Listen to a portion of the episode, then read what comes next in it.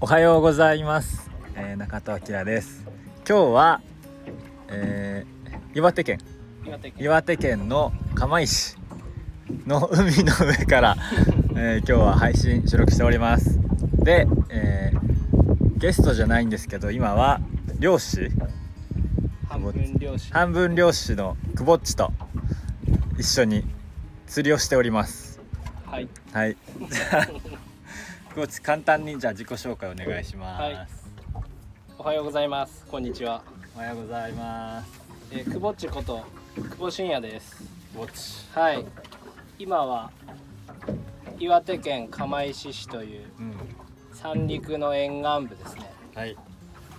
まあ、今まさに私の小さな船で釣りをしながらはい。ラジオしてます。平和です。釣れてないんですけど。全然ちょっと今日は釣れてないんですけど、はい、平和な時間だったので、うせっかくだったらちょっとラジオ撮ってみようっていうん、いいね。話になりはい。撮ってる次第でございます。良きですはい。で僕簡単な自己紹介しますと、うん、お願いします、えーまあ、今釜石市で、えー兼業で漁師やってるんですけどはい今は、えー6月なのでウニ漁ですね。ウニ。取ったり冬の時期はアワビ漁ですね。うん。ウニ取ったりアワビ取ったりあとナマコ漁も冬の時期にやってるので。牡蠣。そう牡蠣。はい、そう牡蠣は、えー父親がうん、もう専業で漁師をやってるので、まあ、その牡蠣養殖を、まあ、少し朝の時間手伝ったりしてます、うん。で僕は日中の時間昼間の時間帯は牡蠣の卸売の会社に勤めてるので、まあ、ほとんどリモートワークが多いんですけどちょっと風の音が。ちょっと一旦。はい。はい。OK はいすみません。ちょっと風の音が入ってたので止めました。はい。はい再開します。はい。えー日中の仕事は牡蠣の卸売の会社に勤めてるので、うん。昼間リモートで仕事をしたりとかいいね。あとは、まあ、岩手県内であの牡蠣取り扱ってくれてるところがあるんで、うん。まあたまにそこに行ったりとかあとは都内のお店とかうんうん。釜石の牡蠣だけじゃなくて日本全国のえー、牡蠣取り扱ってるので、まあ、その牡蠣の紹介したりとかはいはいはい。直接まあ今行かなくてもうん。リモートであったりとか、まあ、スマホとかでね全然インスタグラムも使ったりとか、いろんな SNS 活用してうん飲食店の人とつながったりできるのでうんなるほど。日中はそういう仕事をして牡はい。蠣を PR してうん。で朝の時間は季節によってウニ取ったりうんアワビ取ったり牡蠣の、ね、養殖の時期は父親と一緒に牡蠣養殖の仕事をしたりと主に自然と戯れている。でもあのふーちゃん経歴が面白くて。あー。漁師の前は？そう漁師の前は高校卒業してから東京に行って6年ぐらい鉄道会社ですごいね。仕事してたんで。え駅員さん車掌さんをやってました。ー、すごい。異色の行の。異色の転職。そうそうそうそう。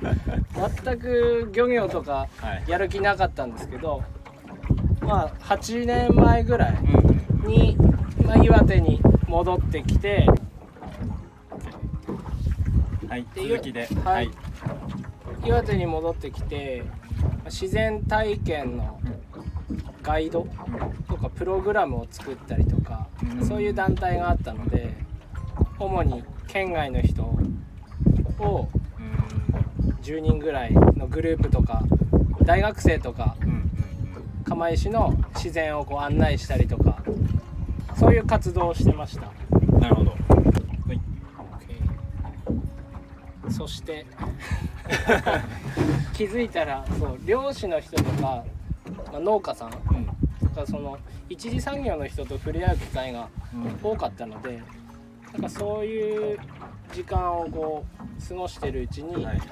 今まで全く漁業とか興味なかったんですけど、気づいたら手伝いから始まりで手伝っていくうちにだんだんと仕事として興味が湧いてうん今に至ると。なるほど。気づいたら自分で船持って 小漁師小商いであ漁師やってるって感じですね。ー船の名前もね自分の名前のなんだっけ？そう。新新栄丸。丸。久保信也っていうんではいはい。新栄丸っていう名前でうん。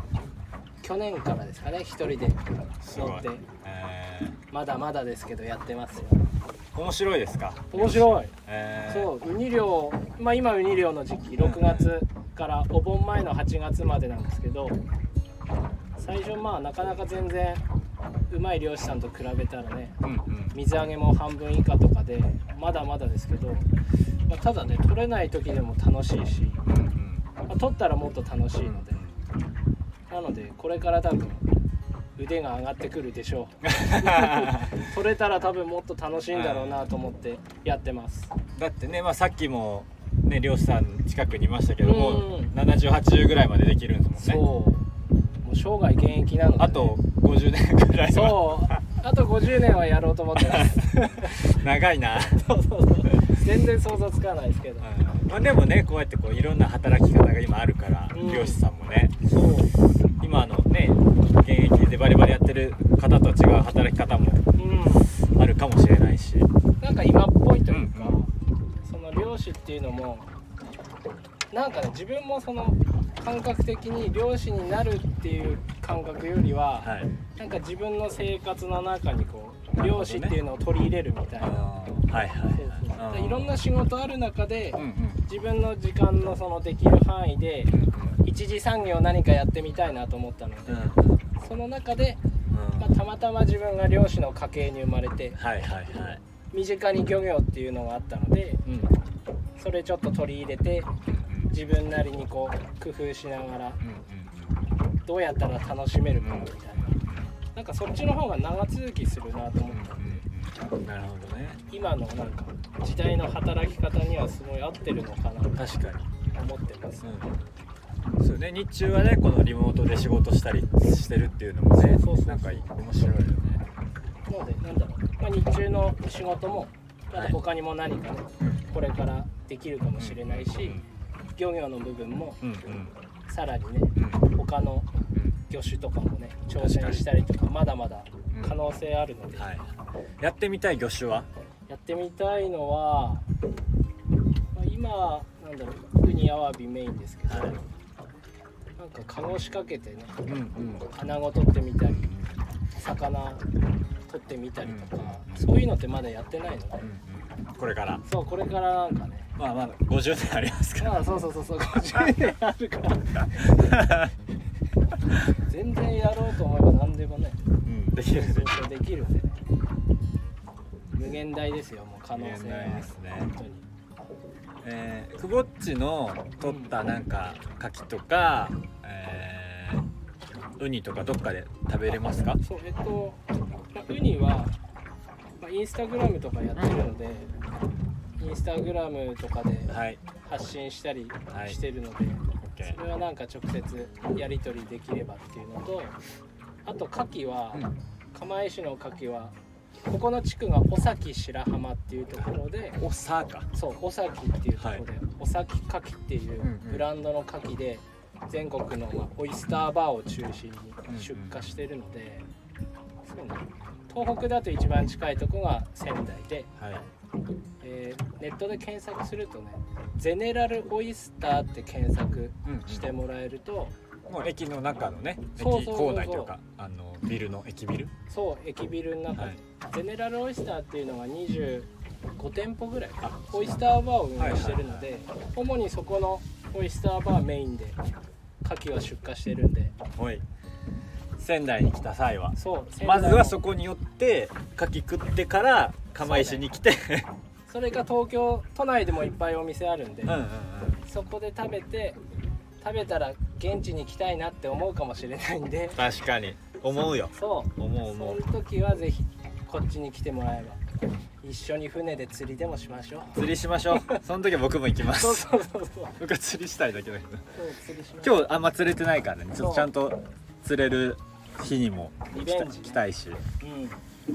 そんな感じで。そうね。はい。えー、くぼっちの漁師、はい。えー引き続きぜひ活動を。はい。今日のちょっと配信のところにじゃあくぼっちのインスタを貼っときましょぜひ。うはい。よろしくお願いします。まあこれあのほとんどリスナーいないから。あいいよ貼っといてくださ あの効果あるかないかわかんないですけどはい。じゃあ今日は、えー釜石の海の上からはい。すいません。また風でちょっと一旦切りましたけど、えー、釜石漁師くぼっち登場していただきました。はい。ありがとうございました。ありがとうございました。はい。じゃあ今日は釣れてないですけど もうちょっと頑張ってから終わりですかね。はい。はい。ありがとうございました。では良い一日をお過ごしください